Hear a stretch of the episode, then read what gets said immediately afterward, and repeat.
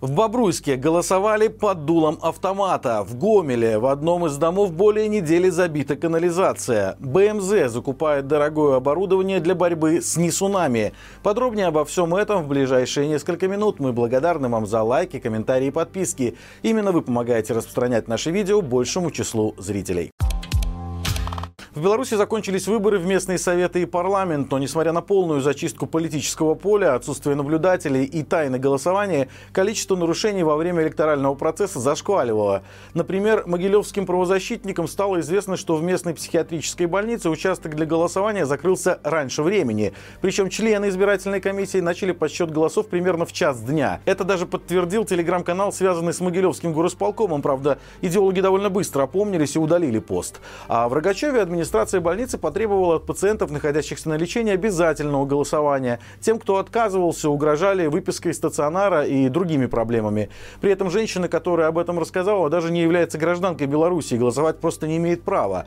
В Бобруйск так называемое голосование на дому и вовсе проходило под дулом автомата. Фотосвидетельство опубликовано в местном пропагандистском издании. Правда, когда на факт обратили внимание независимые СМИ, фото вооруженных милиционеров, которые сопровождали урну для голосования, сразу же удалили. Мы рассказали только об единичных случаях нарушений и нелепости, которые сопровождали единый день голосования. Видео с избирательного участка номер 8 в Давид-городке, на котором пары танцуют прямо между кабинками и урнами для голосования, пожалуй, наилучшая иллюстрация этой электоральной кампании.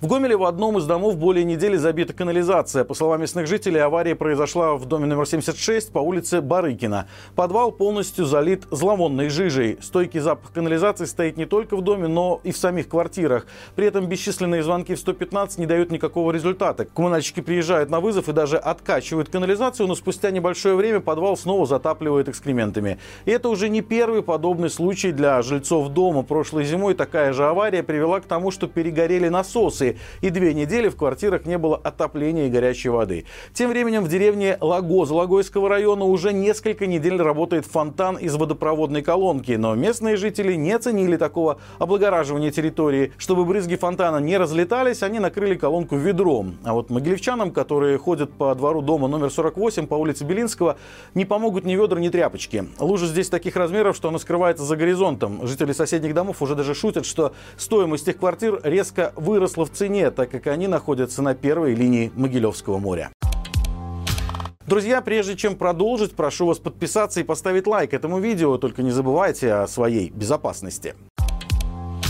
Белорусский металлургический завод закупает дорогое оборудование для борьбы с так называемыми несунами. Это люди, которые не против время от времени вынести что-то с работы. Как сообщает Плакшток, опубликован тендер на закупку системы видеонаблюдения от БМЗ. Установка камер видеонаблюдения предполагается как по периметру завода, так и в цехах. Для работы системы предполагается использовать российское программное обеспечение «Интеллект». Для слежки за работниками предприятия будет организован пост централизованного видеонаблюдения, где будет установлено 10 мониторов. Также видеосигнал будет подаваться в кабинеты начальника отдела, режима и охраны и его заместителя. Записи с камер должны будут храниться не менее 30 суток. Ориентировочная стоимость системы слежки за периметром завода составляет 600 тысяч долларов. Систему видеонаблюдения в цехах планируют установить в четвертом квартале будущего года. Там разместят 28 видеокамер и обойдется это еще в 100 тысяч долларов. Стоит отметить, что согласно официальным данным, БМЗ последний раз выходил на прибыль в 2018 году.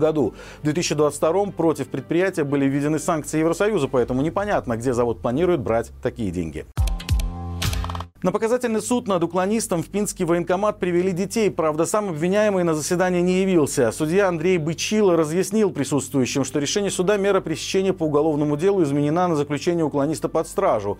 Пинчанина будут разыскивать для его дальнейшего помещения в следственный изолятор. На показательный суд привели, судя по фото, класс детей, которым далеко еще до призывного возраста. Также напомним, судья Бычило ровно год назад выносил приговор Николаю Климовичу за лайк. Пинчанин, перенесший инсульт и сложную операцию на сердце, перед приговором приговором сказал, любое тюремное заключение для меня это смерть. Он протянул в колонии чуть более двух месяцев. Очередная жительница Витебска стала жертвой иностранного жениха, заплатив за якобы доставку посылки с его наградами более 30 тысяч долларов. По данным следствия, 46-летняя женщина на сайте знакомств стала общаться с мужчиной, который представился подданным Великобритании, проходящим службу в Сирии. Иностранец рассказывал о том, что участвует в боевых действиях, после завершения которых обещал приехать к женщине в Беларусь. Общение длилось три месяца. Когда джентльмен расположил к себе потерпевшую, он незамедлительно стал пользоваться ее доверчивостью. Так уже в феврале этого года попросил прислать домашний адрес, на который он отправит посылку со своими наградами, орденами и документами. Как только его просьба была выполнена, белорусские стали приходить сообщения от транспортной компании о необходимости оплатить доставку посылки. В результате за пару недель потерпевшая перевела злоумышленникам более 30 тысяч долларов. У витеблянки закончились собственные средства, и она стала брать в долг родственников. Наконец, то ли сама женщина, то ли ее родные заподозрили неладное и обратились в милицию. Возбуждено уголовное дело.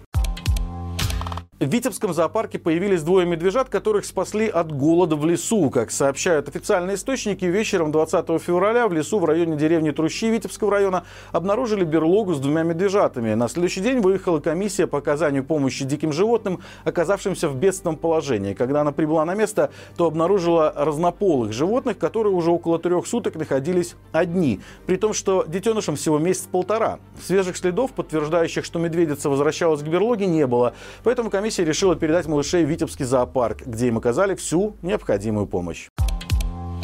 Друзья, как всегда по будням на нашем канале выходит рубрика «Народ спросит». В новом выпуске обсудили с экспертами, стоит ли надеяться на российский рубль, почему в Беларуси ухудшается демография и поможет ли Лукашенко победа Трампа. Ссылка, как всегда, в описании.